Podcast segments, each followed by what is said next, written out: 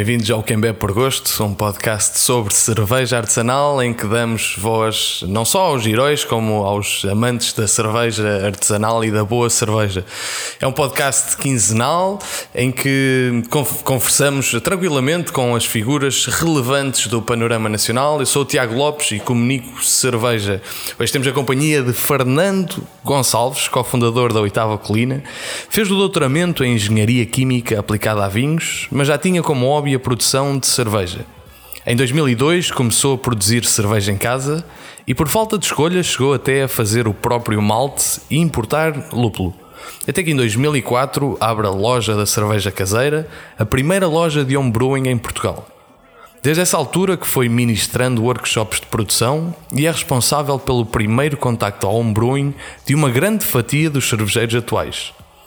Em 2015 nasce a Oitava Colina, onde se juntou a um ex-aluno do workshop. Hoje é o responsável pela produção da Oitava Colina, com muitos lançamentos e um invejável percurso no panorama nacional e internacional. Olá, Fernando, bem-vindo. Olá, bem-vindo. Pá, palavras demasiado simpáticas, eu só faço cerveja. Aliás, eu nem isso faço. Eu faço mosto.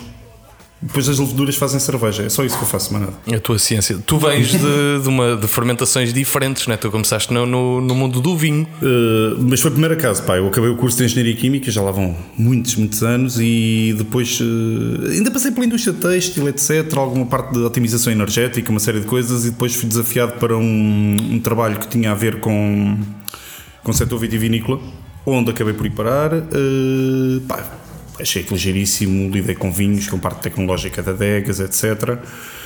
Eh, fazer vinho em casa não dava muito jeito.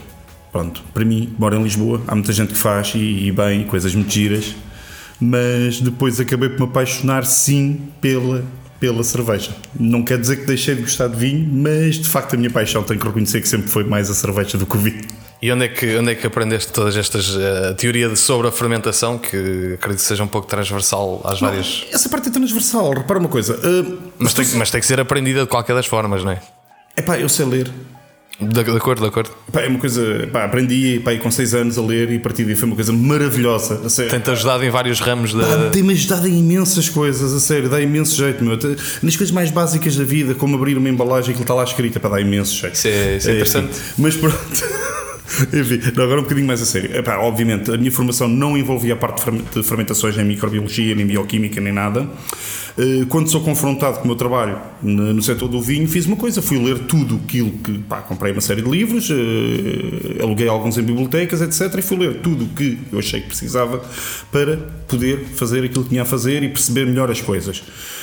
Sabendo como é que tu fermentas vinho, o fermentar cerveja, no fundo, a diferença está na parte de braçagem, porque tu no vinho tens, a natureza já te dá na uva açúcar, polifenóis na película, levedura também na película, numa envolvente, etc.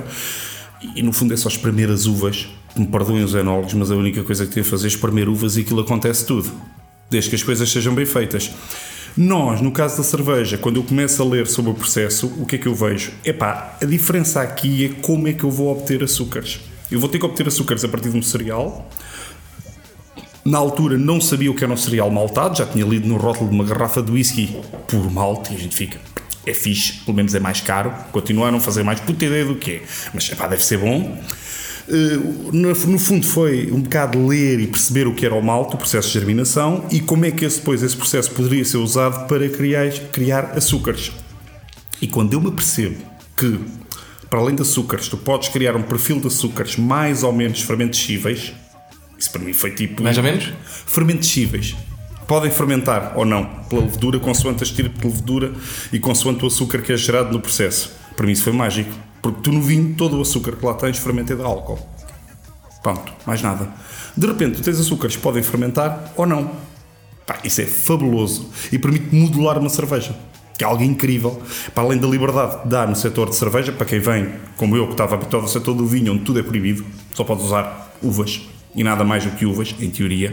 Tens uma lista de cento e tal coisas que podes adicionar num vinho sem declarar no rótulo, mas isso é outra conversa. Uh, e de repente vem, vejo um setor onde tens essa possibilidade de controlar que açúcares tens no meio e tens toda uma variedade de ingredientes que podes usar. Desde que seja algo adequado para uso alimentar, tu podes usar e construir sabores com isso. Pá, isso para mim foi algo de uau. Mas isto foi toda uma transição uh, desde aprenderes o básico até passares a passar essa informação a outras pessoas. Como é que, como é que foi esta transição? E pedia-te só para não mandar morros nas mesas, que é como se estivesse a mandar morros nas, nas cabeças das pessoas. Ah, desculpa, eu acho. Não, não, não, boa, boa, tranquilo. Pá, tenho- não, não, não, mas não, não, é isso, é isso. Pá, não estou habituado a falar para microfones. Molesta, molesta as pessoas que estão, que Sim, estão a sim, ouvir. claro, Que é só o obviamente. Diogo, não é? Peço desculpa às Que é só o pessoas que Diogo estão a ouvir. Abreu e, e a minha mãe, acho que eu. Pronto, ok. Tanta gente. É, Ih, caramba. é uma sorte. Não. Opa, o processo até é curioso, porque na altura estava a fazer doutoramento e estava um bocado farto e chateado daquela coisa toda. Eh, e eu basicamente de- parei o meu doutoramento durante seis meses só fiz cerveja. Borrifei completamente naquilo, deixei de aparecer no laboratório e pá, simplesmente de vez em quando ia lá só para mostrar, epá, ainda estou vivo. E então passava os dias a ler sobre cerveja, a produzir cerveja, a beber a cerveja que produzia e, e, o processo a repetir. Até que às tantas decidi, epá, eu tenho mesmo que acabar a tese, pá, eu tenho mesmo que acabar Pois, isto. normalmente beber muita cerveja é incompatível com responsabilidade, não era? É, tá, digamos que a partir de uma certa hora é complicado, é um bocadinho complicado, pá, e acabei por decidir, não, pá, vou ter que acabar a tese, pronto, tudo bem, mas, mas no fundo a maior parte da minha formação, podes não acreditar, mas foram seis meses em que eu paro tudo o que estou a fazer, praticamente tudo o que estou a fazer, e dedico-me apenas na minha cozinha a fazer cerveja. Pronto. E durante este. Isto, estamos a falar em que ano? 2002. 2002. E era numa altura, ou seja, são há 18 anos atrás, numa altura eh, em que não havia muitas pessoas como tu eh, e se calhar conseguias identificar uma, não sei se nessa altura ou não, mas havia muito poucas pessoas eh, com, com algum conhecimento sobre cerveja. Pá, muito pouca. Eu quase, em Portugal, aliás, quando eu falava com alguém e dizia que fazia cerveja em casa, as pessoas não acreditavam. chamavam a polícia, não era? Basicamente, pá, pronto, esse tipo de coisas. Quer dizer, que os meus amigos já me conheciam mais ou menos bem, sabiam que não era nada de invulgar, porque eu já tinha plantado tabaco na, na Marquise também e outras coisas assim. Tabaco Eu mesmo. pensei, não, eu pensei, não, eu pensei em Ah. algum momento pensei nisso e foi, foi eu não, nunca o fiz, mas Pronto, mas pronto, é, é, é possível. A planta é bonita, tem umas flores giras, etc. É engraçado. Pá, e uma série de outras experiências completamente maradas. eh, de maneira que o meu núcleo de amigos mais chegado não achou nada de muito estranho. O que acharam estranho foi quando provaram a cerveja e disseram: "Epá, mas isto afinal até sabe bem. Toda a gente estava à espera de, mas o rap é intragável, como é óbvio. Hum, depois, pessoas não tão chegadas, claro que diziam: "Ah, Isso não é nada, isso tu compras uma Superboc ou uma Sagres e depois tiras o rótulo. certo. Ah, pronto, ouvi assim uma série de bocas parvas até que as pessoas começaram a provar e eu dei por mim. Epá, e em 2003, 2004, quase todos, ou a maior parte dos meus amigos já estavam eles próprios a fazer cerveja em casa. Eu já estava a comprar ingredientes para mim e para revender a amigos. Isto parecia um bocado o dealer. Estás a ver aí encomendar malte Munique, lúpulo cascade e não sei o quê, dar aos amigos. Portanto, comprar um quilo e depois partir assim em bocados para cada um, etc. E foi aí que nasce a ideia de criar a loja, porque, pá, já que vou ser dealer, que seja um dealer legal, não é? Claro, exatamente. Hum, antes, antes de entrarmos na, na questão da loja eh, e mais na, na onda de- dos workshops e tudo mais, temos aqui uma pergunta de alguém que tu conheces, creio. Ora, viva, meus caros, muito boa tarde. Tenho então aqui não uma, mas sim duas perguntas para o meu amigo Fernando. Ora, então, Fernando, vamos lá a isto. A primeira pergunta é quando é que vamos voltar a comer uma chanfana? E a segunda pergunta é simples, é, tendo sido responsável pela formação da maior parte dos cervejeiros profissionais ou não em Portugal, qual é que tu consideras que foi o teu melhor e o teu pior formando? Ah, um, um muito obrigado, um grande abraço aos dois. Aí está, Tiago Marques, da Flor de Lúpulo.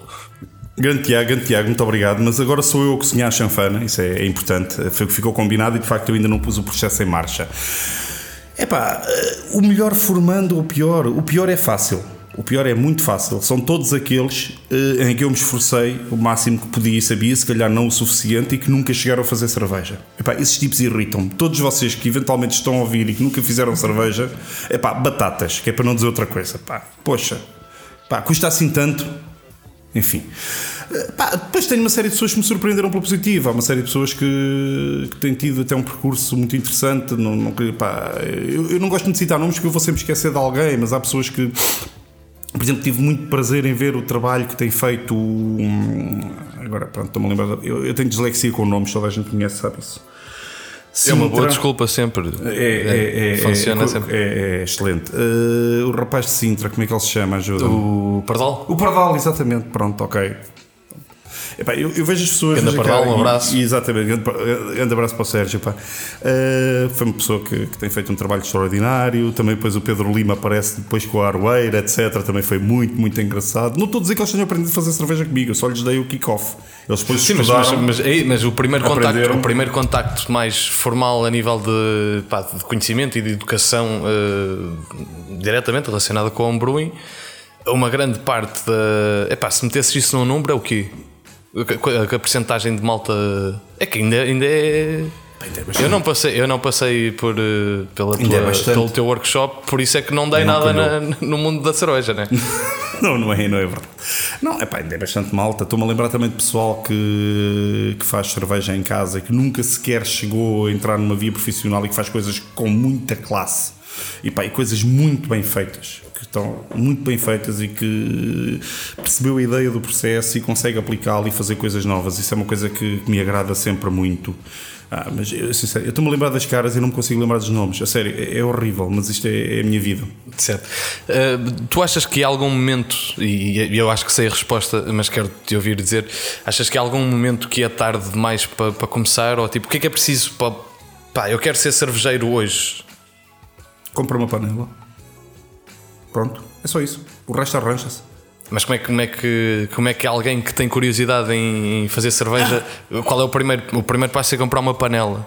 Uh, é ir ao continente e comprar uma panela. Pode ser no pode ser no. Ora, A primeira coisa é ter vontade. Vamos lá ver uma coisa. Tens hoje em dia uma série de coisas interessantes. Tu tens kits, tens extratos, tens. eh, a minha abordagem preferida, obviamente, é pegar diretamente em malta, em grão, água e fazer todo o processo de raiz. Eh, mas eh, hoje em dia tens kits que permitem começar a brincar um bocadinho. O importante é como tudo, é tu quereres. Não é? Ah, eu gostava. Epá, eu posso dizer, ah, eu gostava muito de aprender russo, mas nunca dei um passo para isso, portanto eu nunca vou aprender de certeza. Eu adorava saber tocar violino. Eu nunca cheguei perto de um violino, portanto assim não vai acontecer de certeza. Ok? Agora, se tu queres, epá, vai. Hoje em dia tens informação para tudo e mais alguma coisa. As pessoas muitas vezes dão uma desculpa de ah, e tal, a minha casa é pequena. Eu moro numa casa pequena em Benfica. Eu tenho que meter os fermentos. Eu não uso aqueles baldes que normalmente a maior parte do pessoal usa para homebrew, porque ocupa muito espaço. Eu uso jerrycans porque são retangulares e permitem arrumar uns ao lado dos outros debaixo da mesa da cozinha.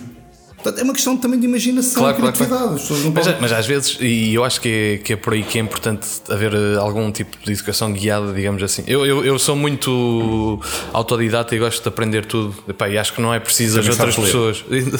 Aprendi, ainda estou ainda estou a aprender, mas eh, eu, eu gosto muito de, de aprender por mim próprio e acho que isso me dá. Mas por outro lado, eu acho que eh, aprendendo com alguém conseguimos acelerar muito mais o, o crescimento e tirar dúvidas. Eu, eu, por exemplo, eu quando aprendi a fazer cerveja foi por mim próprio e não tinha acesso a ninguém, não conhecia ninguém em Barcelona, depois na Suécia algumas pessoas, mas não havia. Havia a malta que que produzia cerveja a nível profissional, havia a malta que provava cerveja e não havia ninguém homebrewer com quem eu me relacionasse. Pá, e tinha dúvidas básicas que eu não conseguia resolver com ninguém. E às vezes o facto de fazer um curso com alguém permite eliminar à partida milhões de perguntas estúpidas. Não, o, o teres alguém que te chama a atenção para erros comuns e escusas de os cometer, epá, é, ganhas muito tempo. E, e- e, acima de tudo, eh, ganhas no sentido de não ter aquela frustração de fazer algo e não correu muito bem. Porque alguém já te chamou a atenção para aqueles erros mais básicos que normalmente acontecem a toda a gente, porque é normal, as pessoas não sabem, vão fazer uma série pequenos errinhos, pequenos detalhezinhos numa passa ou outro que.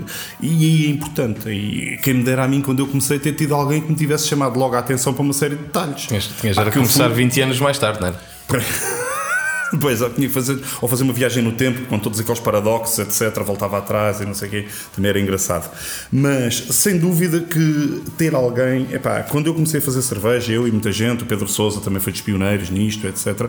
Nós não tínhamos quase ninguém com quem nos aconselhar. Aquilo era um bocado tentativa e erro e andar em fóruns estrangeiros à procura de alguma informação. Hoje em dia, eu acho que qualquer pessoa tem um amigo que faz cerveja. Epá, sério. Certeza E cada, absoluta. e cada vez mais há, há cursos também. Que eu não sei até que ponto é que todos os cursos serão válidos, porque acaba por. eh, Tu és uma. És, já, já mereces uma estátua, és reconhecido. Obrigado. És reconhecido como, como uma referência porque tens, tens eh, ajudado eh, dezenas de pessoas a, a chegar lá, mas por outro lado existem. existe, eu posso dar um curso e posso não saber nada e não há Claro. forma de o. De o aferir previamente. Não, não há. Não há. Agora, é assim. O mercado é livre, ainda bem, cada um pode fazer o que quiser, as pessoas. Pá, acho também uma pessoa não vai dar um curso e propor-se a ensinar algo que não sabe muito bem fazer, digo eu. Acho que o mínimo de honestidade é isso, é à partida. Por outro lado, também, vamos lá ver uma coisa, tu podes não saber. Imagina que eu agora vou tirar um curso de tocar piano. Eu nunca toquei piano na minha vida, não faço ideia para que é que servem as teclas brancas nem as pretas. Epá, se eu vir que o gajo me está a ensinar também não percebe, eu rapidamente vejo que estou no sítio errado e que ali não me safo. É óbvio, não é? Portanto, as pessoas também vão perceber isso. Claro. Um, uma pergunta ainda em formato analógico do David Paes, eh, diz, do David Paes do Catraio. Grande David. Se o Rui Veloso e Carlos T são os pais do rock nacional, pode dizer-se que tu és o José Cid da cerveja artesanal portuguesa? É pá, José Cid não é propriamente um artista que me agrada muito essa É assim, eu não gosto. Às vezes dizem que sou o pai, não, não, não, não, de maneira nenhuma. Eu tive a sorte e o azar de, de me interessar pelo tema muito antes de muita gente. Basicamente foi isso, foi sorte, porque de facto, pronto, é interessante, não é? Pude fazer aí alguma escola, digamos assim. O azar, porque tive que inventar muito e fazer e partir muita pedra. Não, não tenho mais nenhum título, nem rigorosamente mais nada. Toda a gente tem feito um contributo, aliás, toda a gente tem feito um contributo notável. Toda a gente tem acrescentado algo a nível da divulgação, entusiasmar outras pessoas, principalmente mostrar às pessoas que, e era uma coisa que quando eu comecei ainda havia muito, a cerveja é um líquido amarelo com bolhas e com álcool. Epá, a cerveja é muito, mas muito mais do que isto. Isto, quanto muito, é uma variedade de cerveja que são as, as lagers industriais. E nós, hoje em dia, já acho que quase toda a gente sabe, temos uma variedade enorme. Isso tem sido extraordinário. Isso foi das coisas que me levou, uh, depois de começar a fazer cerveja, comecei a descobrir cada vez mais, provar cada vez mais e ver que havia uma panóplia de estilos e aquela sensação de, pá, deve ser do que o Colombo pensou quase. Aí há um continente inteiro à minha frente e ninguém me tinha dito nada. Ou já suspeitava que ele existisse, mas pronto, de qualquer forma. Falar em Colombo, temos aqui uma pergunta do Ricardo Queiroz do Catrai. Mestre Fernando, se pudesse escolher eh, uma uh, personagem histórica, vivo ou morto, não interessa, uh, para uh, partilhar uma cerveja, com quem, quem seria, quem escolherias? e já agora, que, que cerveja é que, é que escolherias para ocasião? PS, não vale dizer nenhuma cerveja de oitava colina e não pode escolher o Diogo Jesus Abreu para, para ser a, a personagem. Um abraço. Ok, grande abraço, pá, grande abraço. Uh, agora, não sei. Uh, é assim, se personagens históricas é sempre complicado. Eu não os conheci. Eles não Mas tiveram poderias, poderias uh, gostar Pronto, de conhecer. Vá, tendo a tal máquina do tempo maravilhosa que não tenho, mas que me dava imenso jeito às vezes. Bem, eu acho que há uma personagem histórica que é engraçada. Sim, e uma, é uma, esta cerveja é, é curiosamente uma alusão ao Catrai. Estamos a Catrai 5.0, pá, já agora em honra a Por acaso foi, foi, foi curioso, foi curioso. Não planeado, há que planeado. Mas sim, eu acho, que, eu acho que seria interessante partilhar a cerveja com um indivíduo que marcou o século XX português e não só uh, no campo das letras e que era famoso por gostar de beber a sua conta, que é o e meu homónimo Fernando Pessoa. Portanto, tinha piada o indivíduo que normalmente ia beber o seu vinho, o seu bagacinho, poder dar-lhe a provar cervejas que fizessem com que ele abrisse um bocadinho mais os horizontes. Até poderia, quiçá, ter escrito uma ode sobre cerveja, seria muito interessante e enriquecedor para a língua portuguesa. Eh, portanto, eu penso que escolheria o Fernando Pessoal e no Martinho da Arcada. Pá, a nível de cerveja, eh, não sei, não sei, não sei, não sei, mas qualquer coisa Barrel Age acho que ia correr bem. Tem cá para mim, seria interessante uma Barrel Age com o Fernando Pessoa seria, seria bastante interessante e depois ver o indivíduo escrever uma ode qualquer sobre aquilo. E quando, quando falamos de, de Fernando Pessoa, lembra-me um saudosismo, uma, uma, um voltar atrás no tempo, um, um voltar, quem sabe, até 20 anos atrás, que é, vai de acordo com a pergunta do nosso caro amigo Bruno Aquino. uma loja de venda de material de cerveja em 2004-2005 sinceramente, onde é que tinhas a cabeça? Pioneiro antes de tempo, com quase duas décadas de distância, tinhas feito alguma coisa de diferente? Ainda tem outra? Acho eu, peraí. Uh. Aqui para nós, o que é que tu tinhas contra o pessoal que entrava na tua loja e que queria fazer clones de Superwalk? Um abraço para ti e para o Tiago. Esta era, era expectável. Não, sério. Olhando para trás, é pá, abrir uma loja de homebrew em 2004 foi um bocado parvo. Pronto, há que dizê-lo. Uh, no fundo, eu era o meu melhor cliente. Epá, e é Arranjaste tipo... uma forma de comprar ingredientes com desconto. Exatamente, aquilo basicamente era. Eu tinha os meus ingredientes com um grande desconto, o que era muito, muito bom. Uh, e tinha a ideia de, epá, eu, as pessoas vão começar a fazer isto, é espetacular, toda a gente pensa como eu, vai achar isto a melhor coisa do mundo e vai entusiasmar os amigos todos, e isto vai ser tipo uma bola de neve e toda a gente vai fazer cerveja. Uh, obviamente não foi nada disso que aconteceu. Tive muita gente extremamente dedicada a fazer coisas e, uh, epá, e era uma altura complicada, uma altura, por exemplo, em que lúpulos americanos quase não conseguimos arranjar nada. Leveduras tínhamos uma gama muito limitada, mesmo a nível de maltes, etc. Mas já, já pronto, havia qualquer coisa, foi, foi um bocado uma pedrada no charco e permitiu, permitiu começar. O que é que eu faria hoje? Se calhar teria feito as coisas de outra maneira, que era, mas também na altura não era possível, que é, primeiro ter esperado um bocadinho mais para se calhar para amadurecer a mim próprias ideias. Por outro lado, era ter vendido cerveja para as pessoas beberem, porque é mais fácil convencer alguém a comprar cerveja do que comprar malte. Hum. Pronto, isso é uma coisa que também aprendi. O que é que eu tenho contra as pessoas que queriam fazer clones da Superboc? É pá, contra as pessoas, enfim, sei lá, se calhar não tenho nada, mas é, há de ser um bocado estranho. O indivíduo tem uma loja, tem ingredientes, tem uma série de kits de cerveja com vários estilos possíveis, tudo ali, não sei o quê. E entram em devido a dizer, ah, e tal, eu gosto muito de cerveja, sou um grande apreciador. E eu, ah, sim senhor, e tal. Ah, eu queria fazer uma cerveja assim tipo a Superboc. e, pá, vocês conseguem imaginar a minha cara, tipo, este amigo está na loja errada, só pode. E eu cheguei a abrir a porta às pessoas, apontar a porta da saída, apontando para o outro lado da rua onde havia um bar que vendia o Superboc e dizer: Olha, o amigo vai ali, compra uma Superboc e vai ser mais barato e muito melhor que aquela que vai fazer. Pá, porque sinceramente as pessoas estavam com uma expectativa completamente errada. A minha ideia não era fazer lagers industriais em casa, aliás, era claro, claro. é contraditório per claro, claro que não tem, não tem sentido. Mas achas que, que foi, foi errado no, no, no tempo? Provavelmente foi errado no tempo. Não, não é a primeira vez que estou no, no, tempo errado, isso acontece muito frequentemente. Hoje em dia, uh, o, o, trabalho que tu, que tu, fazias há 10 anos atrás ou 20 anos atrás uh, seria muito mais fácil de, de, funcionar. Talvez fosse mais fácil, mas por outro lado seria mais exigente. Enquanto na altura eu apenas tinha que dizer às pessoas: olha, fazes assim assim para obter uma cerveja, e as pessoas quase só queriam branca ou preta, era mais ou menos assim que, que a conversa fluía. Hoje em dia eh, eu vejo um bocadinho pelo, pelo, pelo, pelo, nosso amigo Gonçalo Santana e imagino também lá em cima no Porto também tenho a mesma dificuldade e o rapaz da Jola, o querido, que é, as pessoas aparecem cada vez mais com um projeto definido, quer fazer isto com aquele aroma, aquele sabor. Porquê? Porque já provaram algo. Certo.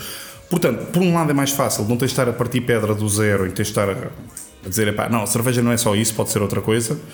Por outro lado, se calhar é mais difícil porque a exigência do cliente é muito maior do que aquela que eu tinha na altura. Certo. Um, temos temos uma, uma pergunta de alguém uh, imigrado, até, que nos, que, nos é, que nos é muito querido, um, que é o Pavel Novak, o, o grande Pavel, grande Pavel. Que, que está na Escócia agora. Olá, Fernando. A minha pergunta para ti nós, cervejeiros, de vez em quando, todos temos um dia de merda. Qual foi o teu pior dia na fábrica Oitava Colina? Um grande abraço. Grande Pavel, Pavel, grande Pavel, um abraço.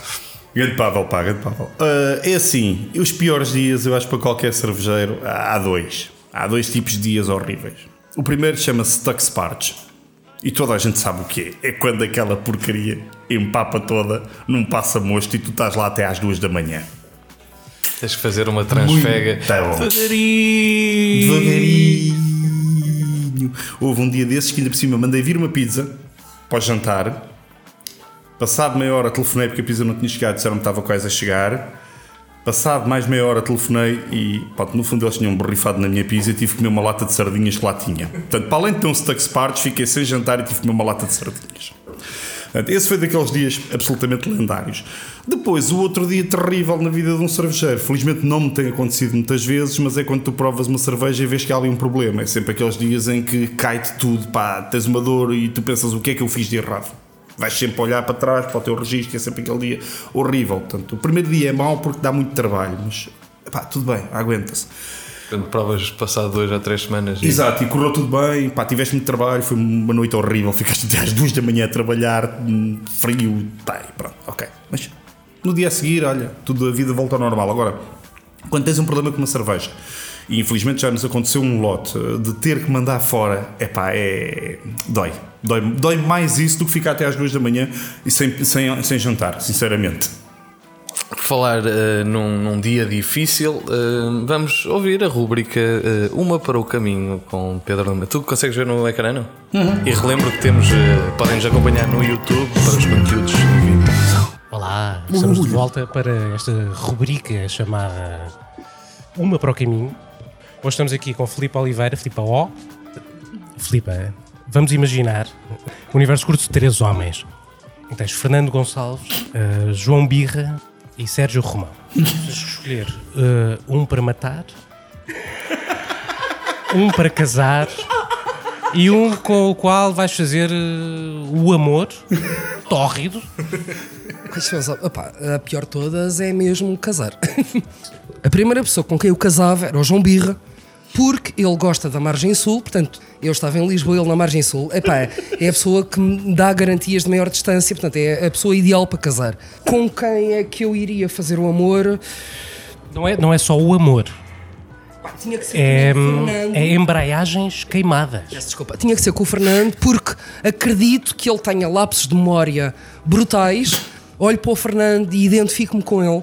Acho que temos imensos blackouts, imensos momentos que não nos lembramos de coisas. Portanto, era a pessoa ideal para nos envolvermos loucamente. E a outra pessoa, a outra, coitado, era exclusão de partes, Claro, eh, dar-lhe montes do raca para beber. Uma pessoa daquelas merece morrer dentro de um fermentador do raca, beber o raca de manhã à noite. Fernando Gonçalves tinha uma hum, loja de cerveja caseira em Benfica há, há muitos anos atrás. Ah, tu achas que essa loja que fechou há muitos anos atrás, achas que- ainda assim, hoje em dia, funciona melhor do que a oficina da cerveja de Gonçalo Santana? Tenho certeza, tenho certeza. Eu, eh, quando alguém me fala em Benfica em lojas, eu penso sempre em lojas de informática. Ahm, e se uma pessoa se tem que se deslocar a Benfica para resolver problemas informáticos, também pode resolver problemas cervejeiros. Ó Filipe, tu achas que eh, Fernando, que já não tem a idade que teve, Não é jovem, não é jovem. Outra toda a hora. gente sabe. eh, tu achas que Fernando ainda é capaz de double dry hopping? Sim, o, o Fernando é uma pessoa muito Yolanda, mas não acho que seja capaz de double dry hopping. quando quando refletes eh, sentes-te um espelho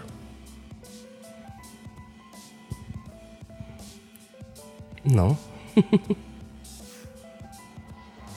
o Fernando tem uma coisa boa, é que a pele dele está a melhorar ao longo dos anos. Alguém também tem que saber dizer isto. O Raga está a piorar, mas a pele dele está a melhorar.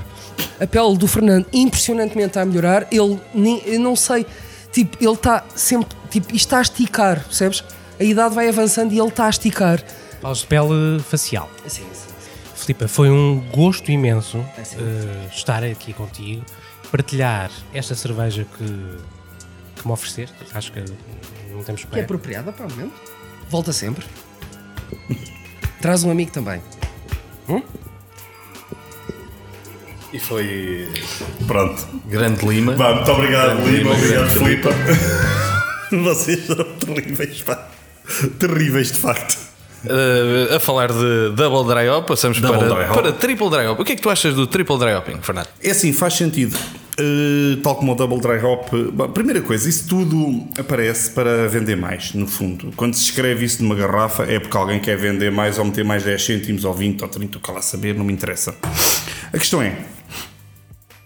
Se tu tens que meter uma, se tu desenhaste uma receita e queres um dado aroma, uma dada presença de lúpulo e tu calculas as coisas e vês eu tenho uma quantidade de lúpulo enorme para meter aqui, pá, divide aquilo em bocados, pronto. E depois vê o marketing e diz: É pá, grande cena, buga usar isso como marketing e espetar na garrafa. Pronto, está bem. Desculpa, já estou a dar morros na mesa outra vez. É boa, não é boa. Pronto. uh, Agora faz sentido, faz sentido que vais acrescentando layers. Por exemplo, nós na, na Double IPA fazemos double dry hop, fazemos um primeiro, deixamos, recirculamos e depois fazemos outro. Eh, e na Triple IPA também. Faz todo o sentido. Tripa Lipa, esta que, que ganhou, foi considerada a melhor cerveja portuguesa em 2019 pelo Rei de Beer, já parabéns. Não, não foi a Triplipa, foi a que foi considerada foi a, foi Vi- a Vila Berta. Foi, foi a Que é? New Não. England, ou uma espécie de tentativa de New England IPA. Quem é que me escreveu o guião? Não faço ideia.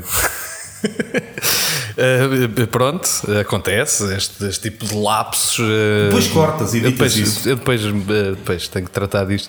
Uh, mas tu, tu, por outro lado, e estávamos, estávamos a falar disso há pouco tempo, a questão das, das neipas e das milkshake IPAs e de usar lactose na cerveja e tudo que sejam novas tendências. Achas que deveríamos acender o lume com duas pedras? Eh, dá jeito de saber fazê-lo. No dia em que ficares com a caixa de fósforos molhada, vais perceber isso. Não, mas achas, muito achas que. Ou seja, o, o- Eu não sou contra as novas tendências nem contra coisa nenhuma. Vamos lá ver uma coisa. A minha questão com a lactose resulta de. Não sou fã de cervejas com lactose. Não gosto. Como provador de cerveja, como bebedor de cerveja, eu se pedir uma cerveja com lactose, peço o copo mais pequenino que houver no bar. E mesmo assim vou oferecer metade do copo a alguém, quase certeza. Eh, eu, inclusive, a primeira vez que usei lactose terá sido alguns em 2006 ou 2007, se não me falha a memória. Eu já tinha a loja e eu lembro de ter feito, a pedido de uma amiga minha, uma stout doce. E então, pronto, o bom do Fernando leu umas coisas, pá. Ah, isto é por lactose, que é um açúcar que não é fermentescível. Olha, boa, bem pensado. Como é que é? Tens, tens que me uh, explicar melhor esse, esse termo. Fermento? Fermentescível, é um palavrão. Ok. Não, normalmente a malta diz fermentável, não é? Ah, pois, mas a maior parte das pessoas em Portugal eh, aprenderam português, eh, eh, aprenderam inglês primeiro e depois português. E em inglês tu dizes Fermentable, fermentable. yeah. E então, como as pessoas nunca ouviram o termo em português, não fazem ideia como é que é, a portuguesa um termo em inglês assim a papo seco. Tu não fazes ideia a quantidade de pessoas neste país que mede a gravidade.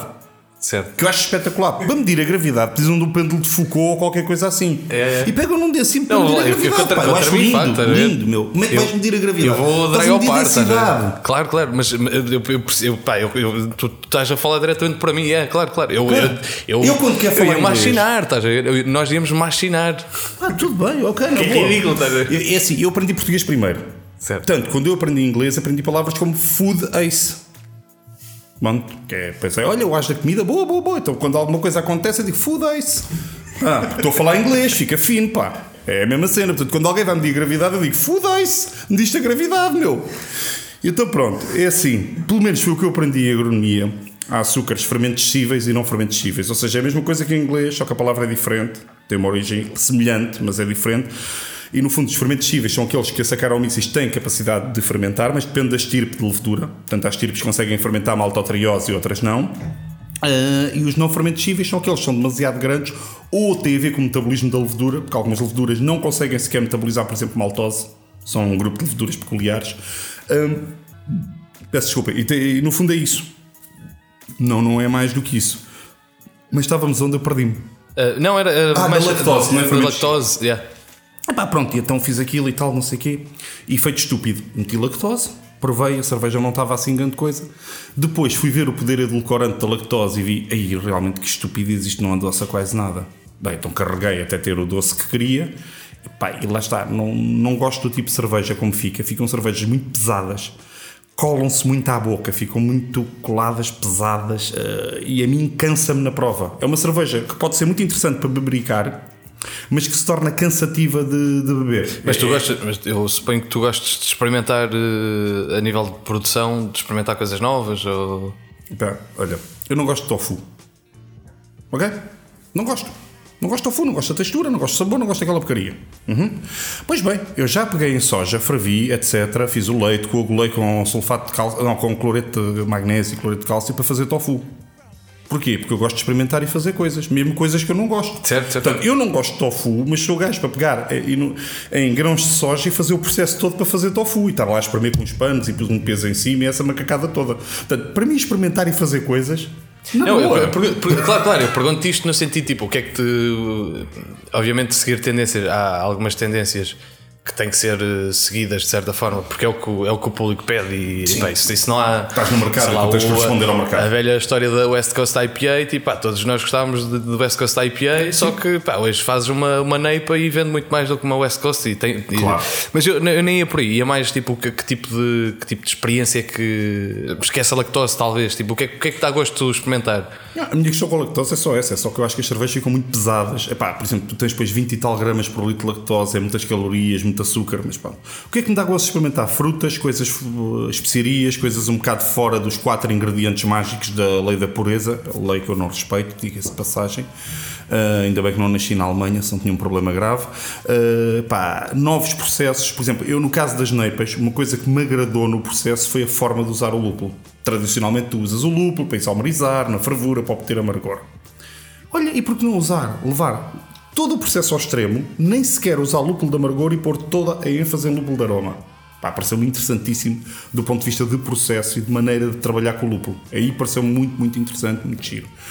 Ah, neste momento tenho uma série de ideias e projetos na calha. Estamos neste momento a fazer. um- Já fizemos, mas na altura foi em pequena escala. Agora estamos a fazer uma coisa mais a sério: uma cerveja com wasabi, que é aquele ingrediente que à partida não, não parece muito lógico numa, numa cerveja, mas na minha opinião resulta. Houve pessoas que testaram. Ok, tudo bem, acontece. Eu também já bebi sagres e disse o mesmo. Sim, isso, isso normalmente quando fazes cervejas eh, mais, mais diferentes, foi uma boa naifada. Subtil, boa. Só acho que é sempre. Mudando um pouco, eh, o David Paz eh, pergunta-te outra vez em formato analógico. eh, foste uma das pessoas mais referidas nas entrevistas da primeira temporada que tu não ouviste. Pá, eu não tenho vida para essas É vergonhoso, é vergonhoso, é, lamentável. eh, Acho de me amarrar num pelourinho e açoitar como se fazia nos bons velhos tempos. Isto é o chamado eh, estarem a falar eh, bem ou mal de ti nas, nas tuas costas e tu não estás a ouvir e tens a oportunidade de ouvir. Não é por falta de. Eh, pergunta, David, quantas vidas estragaste ao partilhar a tua paixão por cerveja? Touché. Estraguei muitas vidas. Pronto. Aí tenho que reconhecer. Uh, muitas mulheres já me disseram: epá, tu estragaste a minha vida. O meu marido começou a ter outro interesse para além de mim. Uma vez uma senhora disse-me isto. Uh, epá, eu tenho que reconhecer que sim, desencaminhei muita gente que eram pessoas honradas, honestas, pá, que tinham um trabalho certinho e que de repente quiseram largar tudo para fazer cerveja. Assim, culpado. Culpado. Aí dou-me já por culpado, nem vale a pena contratar advogado. Foi logo, assumes logo isso. Nós estamos a ver agora a Borges. O que é que é esta Borges? A ideia foi fazer uma Imperial Stout. Nós já tínhamos feito uma que era o Tovaric, que, que era irrepetível pelas condições em que foi feita, envelhecida em barricas, etc. Era, era virtualmente irrepetível. E queríamos fazer outra, outra Imperial Stout, uma coisa mais fácil de reproduzir, mais terra a terra.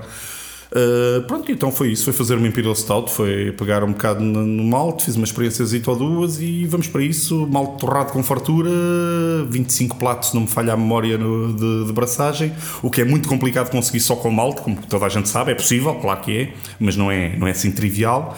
Epá, e é uma cerveja que dá-me gozo fazer, principalmente a abraçagem. Cada vez que eu vejo, me, me, pego no refratómetro e vejo ali 24 bricks, eu sou um homem muito feliz. Uh, para perceber também um pouco os, da- os, os- os dias uh, menos felizes, pergunta-te, Diogo Jesus já abriu. Pronto, então é assim. O toda a gente conhece o Fernando como sendo um, ganda boss. E é. Mas com certeza ele já errou. Toda a gente erra. Qual é, Fernando, o erro mais vergonhoso que tu tens vergonha de contar a toda a gente que tu fizeste na produção de uma cerveja? Ah, na produção de cerveja. Conta-nos um pouco sobre os teus falhanços. Bom, ainda, ainda bem que é na produção de cerveja, porque se fosse um erro vergonhoso noutros campos da vida podia ser pior. É pá, não sei. Tenho tido algumas coisas completamente furadas, alguns flops e. Por exemplo, duas, uma cerveja que me correu muito mal, muito mal e que ainda hoje me chateia profundamente foi quando eu fiz duas Grey Pales. E a Grey Pale branca correu muito mal, mas houve ali um problema que ele estava com, com mercaptanos e com, com compostos de enxofre, com H2S, portanto houve ali qualquer coisa microbiana, ou a levedura passou-se, mas provavelmente microbiana. Chateou-me profundamente a cerveja em que eu apostei, mesmo as fichas todas, que foi a Matias Tosé, que era muito que era com Toriga Nacional. Uh, e aquilo para mim dizia muito que era um bocado ligar o meu passado do trabalho no setor vitivinícola com a minha atualidade de trabalho a nível do setor cervejeiro e era algo que apostei bastante. Epá, e no fermentador a cerveja estava muito, muito, muito fixe. Estava a gostar imenso, notas frutadas, pá, muito interessante. Depois, não sei ainda bem o que aconteceu. Eu sei que foi das primeiras cervejas que nós engarrafamos na Merrin e talvez o controle de espuma não tenha sido o melhor. A porcaria da cerveja. Ela tinha pouca espuma, mas isso era óbvio que tu tens todos os taninos que vêm, taninos, polifenóis, etc., que vieram da uva, que iam precipitar com a proteína que vem do malte. Eu sabia que isso acontecia e que não ia ter espuma. Até aí, tudo bem. Agora, aquilo oxidou, pá, e ficou uma coisa que ainda tem essa atravessada. Ainda não consegui voltar a fazer uma Grape Ale.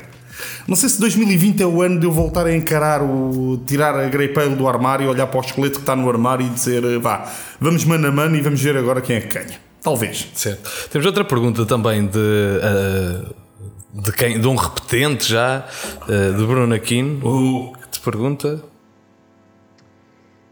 Caro feiticeiro do Tujal, bebi muitas cervejas feitas pelo Fernando Homebrewer e nos últimos anos também bebi cervejas da oitada feitas pelo cervejeiro profissional. Das tuas cervejas caseiras de gengibre ou aquela para a qual fizeste uma instalação tipo repuxo, por exemplo, na loja, para arrefecer os fermentadores, qual destas ou de outras ainda não conseguiste repercutir na oitava e porquê? Então, é uma lógica diferente. Por exemplo, a cerveja de gengibre que eu fazia na loja e que vocês chegaram a provar, o Bruno, Domingos e pronto, toda aquela malta do, do fórum das cervejas. as pessoas que ouvem o podcast, não é? As pessoas que ouviram o podcast, e na altura, atenção, eh, eu não, sei, eu não ouvi a entrevista do Bruno, sou uma nódoa mesmo, mas na altura o Bruno tinha lá o, fórum da- das cervejas do mundo, onde fazíamos uma reunião às quartas-feiras, e aparecíamos sempre os mesmos 4 ou 5 gatos Com um livrozinho debaixo do braço. Sim, isso era o código para a gente se É. conhecer, depois às tantas já nos conhecíamos, mas O, o Bruno contou-me isso num episódio. pois, acredito. Eu estava lá, não te preocupes, não preciso de ouvir o episódio. Por isso é que eu não ouço, Claro, claro, por isso é que eu não ouço os podcasts. Não, eu, eu- eu- eu já há muito tempo que te queria trazer aqui ao podcast e não, eu não trouxe precisamente porque eh, muitas das histórias que tu podes trazer são histórias que o Bruno Aquino também trazia, que partilharam a mesma, Claro, a foi- mesma foi ali uma- faixa etária cervejeira. Sim, epá, foi uma época quase seminal, quer dizer, aquilo não havia nada. Nós, qualquer coisa que aparecesse diferente num bar, íamos atrás, porque era mais ou menos isso, estávamos quase nesse ponto. E então, Ele perguntava-te se havia alguma coisa Ah, que tu ainda não conseguisses. eh, ba- a cerveja de gengibre é um bom exemplo. A receita que eu fazia lá e que fazia em casa leva 20% mais gengibre que a receita que faço comercialmente. Porque senão vai ficar muito gengibre para alguns paladares. Pá. Coisas que eu faço em casa. Eu em casa fazia uma bock que eu nunca consegui repercutir. Eu tinha uma bock brutal e ele lembra-se disso. Foi aquela que eu levei naquele jantar em casa do Domingos com a abóbora assada e os medalhões de, de borrego. A memória tem destas coisas. A gente lembra-se dessas coisas todas. Pá, medalhões de borrego é um assunto sério. Tão sério como cerveja. Vocês não, não, não brinquem com essas coisas. Pá. Hum, tinha uma série de outras receitas também que correu muito bem. Algumas, por exemplo, eu tinha uma receita de Porter que acabou por dar-nos a Arnaldo. Isso foi quase reproduzida da Porter que eu já fazia. E no fundo, eu quando chego à oitava colina, essa receita já tinha dentro do bolso pronta a sacar. E portanto, foi, foi logo a primeira cerveja que nós tivemos até, até pronta. Na altura, eu tinha algumas IPAs, mas eram mais ao estilo britânico. Também porque os lúpulos que eu arranjava na altura eram britânicos. Portanto, era o que havia. eh, era o que havia. Eu, a primeira vez que trabalhei com Citra foi efetivamente em 2014, já com o projeto Oitava Colina a andar, e pensei, isto estava um grande lúpulo para o nosso projeto. Portanto, as coisas também surgem um bocado assim. Epá, não sei, é, é diferente, são lógicas diferentes. Mas, mas isso, isso- isso, eh, o facto de tu teres que ajustar de certa forma o- uma receita para ser mais aceitada pelo.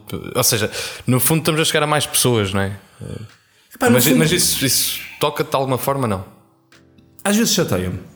Às vezes chateia-me, por exemplo, fiz agora uma receita com uma lagueta e eu sei que não posso ser eu. Ah, eu, eu sou viciado em picante, eu meto picante em tudo. Não posso ser eu a ferir, porque se fosse eu a ferir o nível de picante, era no ponto em que toda a gente na sala desmaiava e eu dizia: epá, está mesmo bom. Certo. Pronto. Não- eu também tenho consciência que por vezes tenho algo, eu, eu e toda a gente, nós temos um bias de gosto. Epá, e se, se eu estou a fazer cerveja que vai ser servida a pessoas que não eu, se calhar convém arranjar um ponto comum que a maior parte das pessoas gosta. Não é por uma questão de vender mais, é só porque também tu Claro, não claro. queres que haja apenas dois ou três malucos na sala que dizem isto é a melhor cerveja do mundo e toda a gente prova e deita o copo fora e diz porra, isto foi a pior coisa que eu já bebi na vida. Claro. Pá, não queres chegar a este Eu- ponto. eu- não é? eu- exato. Agora, também isto não implica massificar e fazer uma coisa softzinha Exatamente. e dizer ah, vamos fazer uma IPA, mas vamos só fazer 20 IBUs para não chocar aqui com o amargor que é muito forte. Não. O que é, é. Pois é isso, é, pá, depende de. Depende de como é que tu metes Sim, Claro, isso. claro, claro, claro.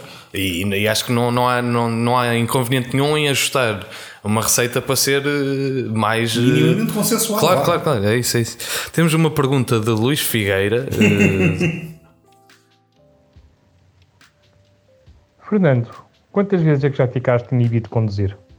Inibido de conduzir. inibido de conduzir. Bem, eu nunca fico inibida. Sou um gajo desinibido, mas pronto. de qualquer forma. Inibido de conduzir, no sentido de não ter capacidade mental de pegar no carro, já me aconteceu muita vez. Pronto. Ou na moto, ou na bicicleta, eh, enfim. Houve uma vez, de facto, foi em 2014, se não me falha a memória, foi 2015, acho que foi 2014, pá, foi, foi 2014, que na Cerveteca estava entusiasmado e entusiasmado continuei até às duas da manhã, acho eu. Até, ao- pronto, no fundo foi até ao Rui me expulsar da- do espaço. Que insisti que estava perfeitas condições de levar o carro para casa. Epá, e logo ali à saída do Príncipe Real estava um senhor vestido de amarelo com um sabre de luz, estás a ver? Parece, porque parecia a Guerra Star Estrelas. Wars, Está exatamente. completamente. Mandou-me encostar. E tu, E eu encostei a minha nave. Claro, exatamente. Pronto, tudo bem, entrei no filme. E começaste a falar ao contrário, não é? Sim, sim, parecia o Yoda, completamente parecia o Yoda. Pá, o gajo, o gajo o senhor bebeu? E eu, Bebi, não. Beber, sim, eu. Eu tipo, mandou-me sair do carro, pá, mandou-me separar lá no aparelho engraçado. Eu pensei que ele era para fazer bolas de sabão, só podia. E não saiu bola de sabão nenhuma, aquilo, pá, dá para lá uns valores e diz que aquilo estava com 1,8. Eu, olha, olha que número tão giro. Pronto, o número giro resultou numa inibição de 5 meses de conduzir. Foi, foi, foi, foi, foi assim. Eu ainda disse à juíza que o meu problema era estar com excesso de trabalho. Expliquei o que fazia na vida e tentei dizer que eu alegar que estava apenas com excesso de trabalho no sangue. Mas a juíza não, não foi assim muito Não- condescendente, não, não, não correu não muito bem. ideia. E tive que fazer 5 meses de trabalho comunitário. Pronto. Foi, foi bonito. Temos também uma pergunta, aliás, são várias perguntas da Ana Machado, eh, que te- que faz essencialmente duas perguntas, segundo Ó me parece. Fernando, conta lá um bocadinho sobre o início dos workshops com o Gonçalo, quando ninguém pensava sequer em fazer cerveja. Já estava a ver, tu de certeza. começaste a fazer workshops, tu e o Gonçalo começaram a fazer workshops para homebrewers. Pronto. E fala também um Então, peraí, é bocadinho sobre É, é. Espera, espera, espera, espera. Uh, sem menosprezo nenhum pelo Gonçalo ter feito um trabalho fantástico. Uh, o Gonçalo era meu cliente na loja e o Gonçalo foi um. Eu comecei a fazer workshops na loja o Gonçalo foi um dos meus primeiros alunos nos workshops. Ok. Muito mais tarde é que o Gonçalo acabou por. ter- Eu fechei a minha loja em 2010 porque a minha vida profissional já não permitia. Eu já só tinha a loja aberta ao sábado, porque eu durante a semana estava no Alentejo e no Douro a tratar vinhos e só vinha a Lisboa ao fim de semana. Epá, e já me estava mesmo a custar no sábado. Aquilo não gerava receitas para eu contratar ninguém para tomar conta daquilo, estava-se a tornar incomportável e eu vi-me obrigado ah, a fechar. Depois o Gonçalo, em 2011, 2012, se não me falha a memória, que arranca com o projeto Oficina da Cerveja. Peço desculpa ao Gonçalo se estou a falhar nas datas, mas eu creio que terá sido por aí. E desafio-me: é pá, tu não queres voltar a fazer os workshops como fazias lá na tua loja, agora que eu tenho aqui este projeto em andamento? Pronto. Portanto, isto responde uh, a toda a questão. Eu comecei a fazer workshops na minha lojita pá, em 2006. Pá, e como diz, pronto, é como a Filipa diz: o pessoal ia lá para arranjar um problema com o computador e parava para ter um workshop sobre cerveja. Benfica é assim, pá. Certo. Depois perguntava também as sobre o futuro da para a nova fábrica, uh, como é que as mudanças estão a correr, o que é que vocês esperam, se vai ser maior a produção, se vão mudar alguma coisa a nível de imagem, de marketing, ou se vão mudar receitas, se vão manter um bocadinho do futuro da oitava colina. Isso é uma Obrigada, pergunta interessante. Eu neste momento estou de facto a desenhar uma série de equipamentos, layout, etc. para a nova fábrica. Nós vamos mudar, não- penso que não estou a fazer nenhuma inconfidência. Vamos Espero sair que da não, graça. também, também con- confesso que não, não confirmei não, não, contigo. penso não, não é grave, não, é, não tem problema nenhum. Nós vamos, infelizmente, sair da graça porque toda a operação logística na graça é muito complicada. Como vocês podem imaginar, um caminhão a descarregar malte no Largo da Graça não é propriamente fácil. Nós vamos mudar para uma nova instalação ali em Loures. Não, não está muito longe. Eu vou ser franco, eu, da minha casa à Graça são 11 km e da minha casa à nova fábrica são 13. Portanto, Não te faz muita diferença. Não, isto vai, isto. Sim, é que sim. está armado em. Não. eh, em Finori, em, É, é, em sommelier. tem que tirar. Epá, era para não sujar o chão, né? Não, mas isto agora vai, isto agora vai. Mas pronto, eh, é um desafio e eu encaro todos os desafios sempre da mesma maneira. Eu, Quando estou a desenhar equipamentos, layouts e fazer projeto, que é uma coisa que eu gosto muito, tem muito a ver com a minha formação, eu penso sempre que estou a fazer o melhor projeto de todos que já fiz na vida, que vai ser tudo perfeito. Desta vez sim, é que eu vou ter as bombas todas e, os, e as condutas e as válvulas, tudo num sítio espetacular e vai ser fantástico. O facto é que ao longo destes anos já desenhei muitos equipamentos, já desenhei algumas fábricas e cada uma delas tem sido tem corrigido erros que tenho feito nas anteriores. Obviamente vou fazer erros. é óbvio, é, é, óbvio que se falarem comigo daqui a seis meses vou dizer, é pá, não, tem aqui uma série de coisas, se eu fosse agora fazia tudo diferente. Pronto. Mas isto é a história da minha vida e dos meus projetos todos.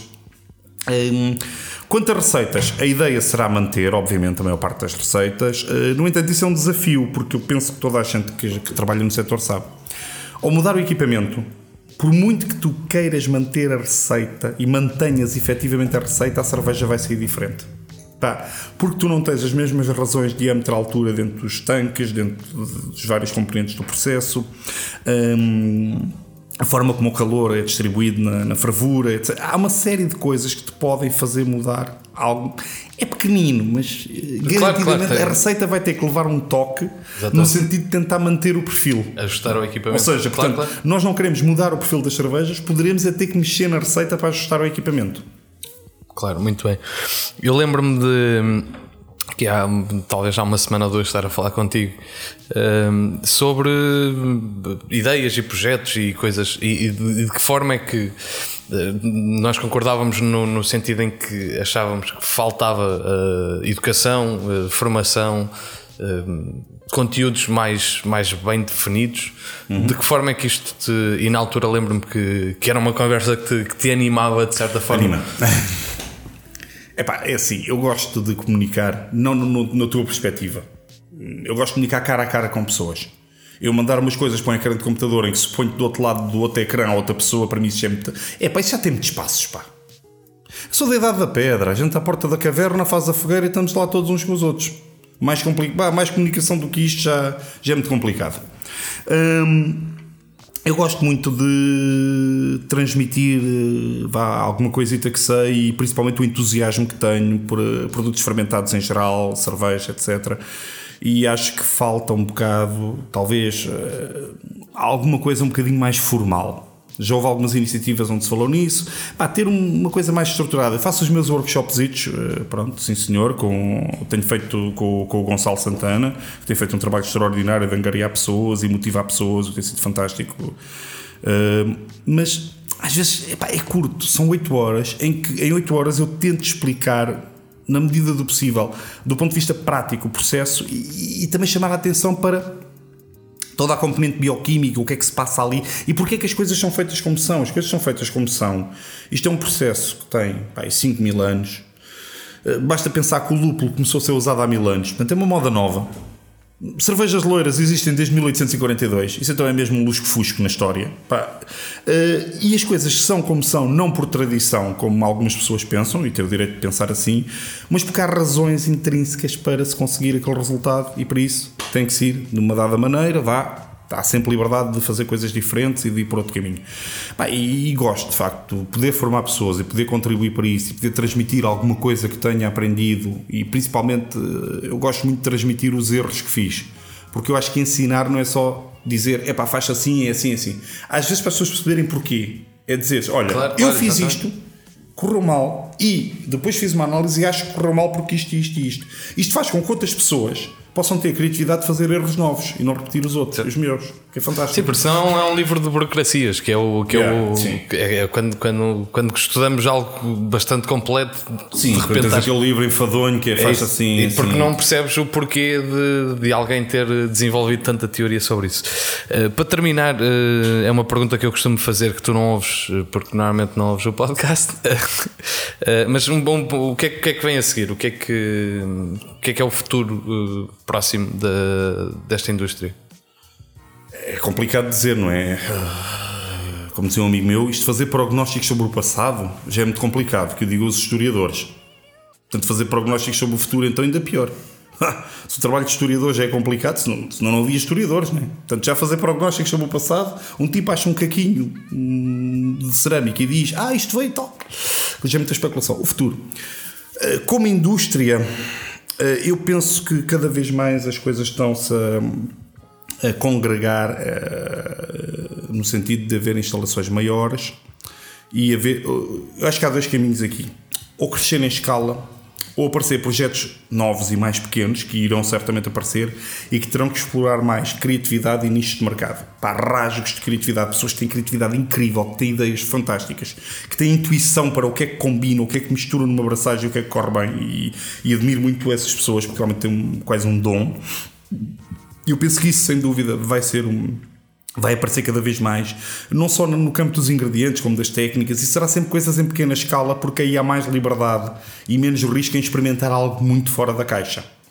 Por outro lado, se calhar, talvez nas, nas empresas vá, inclui Tavacolina nisso, se me permitem, talvez um bocado, vai ser um bocado mais crescer em tamanho, por vários motivos. Nós temos que, e todos nós queremos que a cerveja artesanal chegue a mais gente, que as pessoas comecem, comecem a beber de forma mais esclarecida e com mais qualidade e com critério. A pessoa até pode gostar de lagers, não tem de lagers industriais, lagers não tem nada de mal, é um estilo, tem coisas fantásticas. A pessoa pode gostar do que quiser, pode gostar de fizzy lagers, está perfeitamente à vontade de gostar daquilo que bem lhe apetecer. Desde que, saiba e, e, etc. E eu penso que para democratizarmos a cerveja e para chegarmos mais gente, temos sem dúvida que baixar o preço. Epá, não, não, é, não é fácil para muita gente pagar Uh, o preço que nós colocamos a nossa cerveja no mercado. Eu não estou a dizer que nós colocamos a cerveja cara, todos nós trabalhamos no setor, toda a gente ganha miseravelmente, Epá, não é nenhuma reivindicação sindical que eu estou aqui a fazer, é, é constatar um facto óbvio, nós trabalhamos imenso, isto não é um emprego, é uma causa, as pessoas que trabalham neste setor dedicam-se porque gostam do que fazem, não é pelo ordenado ao fim do mês, isso não move ninguém neste setor, garantidamente. As pessoas que trabalham gostam porque gostam, porque têm paixão e porque querem ver esse trabalho no mercado, querem ver as pessoas felizes, felicidade que dá a entrar num bar, ver alguém beber a nossa cerveja e estar contente, é, pá, é algo impagável, não há preço. E eu penso que tem que haver de facto uma democratização e chegarmos mais longe, a mais gente, e isso não passa só pelo preço, passa por mais comunicação. O Tiago faz um trabalho excelente nisso, juntamente com outras pessoas, mas também o preço será claramente um componente importante. Quando as pessoas puderem entrar, como nós vemos noutros países, em que vais a um supermercadozinho de bairro e tens craft beer disponível, epá, isso é um aliciante para as pessoas. Olha, deixa lá experimentar. E de repente começam a experimentar: epá, isto realmente é diferente do que eu bebi, isto é giro, olha, vou experimentar uma outra garrafa. Isto é interessante, portanto, eu penso que para promover isso terá que haver talvez algum crescimento de escala para poder baixar um pouquinho os preços, obviamente. Uh, por outro lado, vejo com interesse cada vez mais aparecer pequenos projetos, pessoas com rasgos, com ideias novas, a fazer coisas giras fora da caixa. Pá, isso eu acho que vai acontecer, de certeza. Está a acontecer e vai acontecer. Bem, obrigado, Fernando, por vir. É um, é um prazer. Sabes que vais perder metade da audiência do podcast. Já, já sim, sim. Esta altura não, já toda a gente É isso, é tipo aos 5 minutos aquilo Ah, sim. Ah, desliga. então é isso. Não, mas depois tem um gráfico e aquilo cai sempre eh, e agora vai cair mais, não é? Eh, pronto. não, obrigado, obrigado por vir. Obrigado, este foi o Quem Bebe por Gosto, terceiro episódio da segunda temporada. É um podcast quinzenal que está disponível no Spotify, no iTunes, em qualquer plataforma de podcast e também no YouTube com imagem. Um po- um podcast. Um podcast Uh, bebendo cerveja, uh, adquirimos um- um- uma forma oratória distinta e não habitual. Essa é, o- é a prova imediata do que está a acontecer. Um, seguramente em 15 dias nos veremos num novo episódio. Eu sou o Tiago Lopes e comunico cerveja. O Fernando destrói microfones e veremos uh, muito em breve. Obrigado por nos seguirem.